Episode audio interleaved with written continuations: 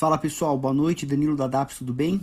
Bom, de uma maneira resumida, hoje as bolsas europeias fecharam em alta, as bolsas americanas que de uma certa maneira iniciaram o pregão no lado positivo, inverteram a tendência e fecharam negativo, uh, um pouco decepcionados aí com o desenrolar da, do, do pacote de estímulos fiscais.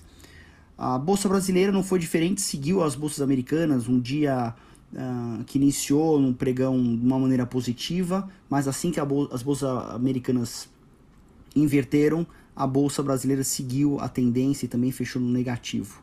Aqui também tivemos aí a reunião do cupom e eles mantiveram a taxa de Selic em 2% ao ano. Amanhã teremos mais informações a respeito disso.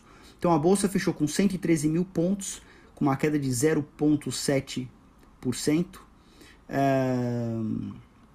O dólar, uma ligeira alta de 0,37% no positivo, fechando em 5,17%.